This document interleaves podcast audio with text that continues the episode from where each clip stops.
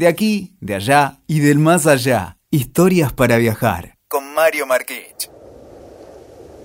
Esta historia que les voy a contar tiene que ver con los sucesos bélicos acaecidos el 7 de marzo de 1827 en el Río Negro, durante la llamada guerra contra Brasil, cuando la escuadra brasileña atacó Carmen de Patagones.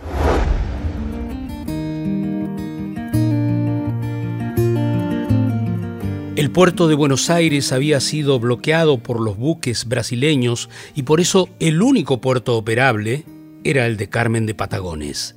Los brasileños enviaron cinco embarcaciones con 600 infantes para dominar el río Negro e invadir nuestro territorio.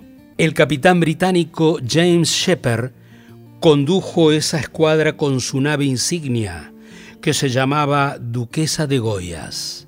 Este capitán había sido oficial de Lord Croquet durante la campaña a Perú del general San Martín, o sea, las tropas libertadoras viajaron en sus barcos hasta las playas peruanas. Después se sumó a la Marina brasileña y lo encontramos peleando contra nosotros al servicio del imperio en el Río Negro. Pero, ¿qué pasó con Shepard entre una cosa y otra? El marino cayó en las redes del amor durante el sitio que le impusieron las tropas libertadoras a las fuerzas realistas en el Perú. Y allí se enamoró perdidamente de la esposa de un acaudalado empresario naviero, lo que generó un gran escándalo social en aquel país que empezaba recién a vivir en libertad. Imposibilitado de vivir con la mujer que lo embrujó, pero a la vez sin querer estar muy lejos de ella, se ve que el marino rumbió su vida hacia Brasil para servir a la armada de ese país. Antes, en aquellos tiempos, era común que los oficiales de la Marina Británica ofrecieran sus servicios y fueran contratados por los países nacientes de América Latina. Cuando le tocó partir, ella le dio un anillo en el puerto de El Callao con una leyenda en su interior. Esa leyenda señalaba que el anillo sería la manera de reconocerse en el reino de los cielos después de muertos. En el interior del cilindro, la amante de Shepard hizo grabar estas palabras. Cuando seamos definitivamente libres, mi alma reconocerá a la tuya por este anillo. Y aquí se convierte Shepard en el personaje desdichado de nuestra historia, porque a pesar de que era un notable marino, cuando llegó a las costas del río Negro no tuvo en cuenta los bancos de arena traicioneros que complican la entrada del río. Y antes de ingresar ya a la batalla, Shepard vio con espanto cómo su nave encallaba en la mitad del río y así quedaba expuesta a los cañones de la escuadra argentina. El duquesa de Goyas terminaría hundido días después y sus restos permanecen aún hoy bajo las aguas. Aún así, Shepard era un hombre resuelto y temerario, y entonces ordenó, a pesar de todo, el desembarco en las costas de Carmen de Patagones. Él fue también el primero en caer herido de un pistoletazo que le dio en el cuello en la batalla que se llamó Cerro de la Caballada. Aún así, herido y todo, siguió dirigiendo sus tropas.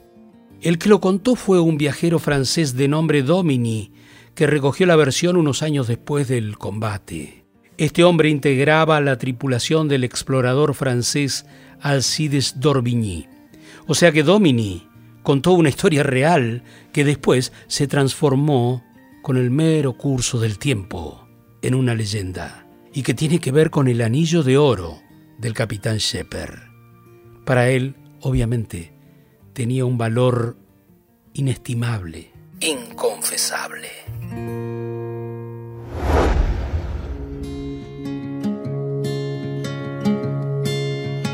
Vamos a pasar por alto las acciones bélicas, pero solo diré que las fuerzas defensoras argentinas derrotaron a los invasores del imperio portugués gracias a un cerco de fuego que envolvió a las tropas atacantes, y el recurso utilizado fue obra de un hombre de campo que se convirtió en el héroe de la batalla, un tal Molina.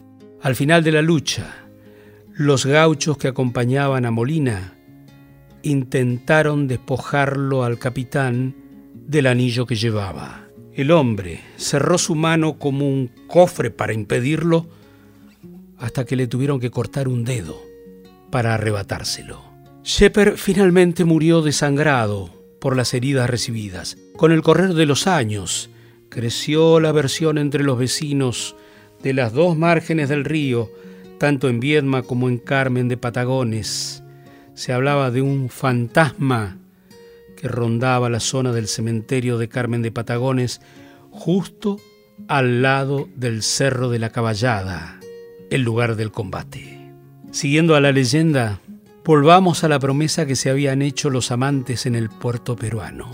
Parece ser que si alguno de los amantes perdía el anillo o dejaba de usarlo por cualquier razón, una maldición se apoderaba del desdichado y le impedía al terminar sus días traspasar las puertas hacia el otro mundo. Peor aún, eso le impediría juntarse nuevamente con su amante.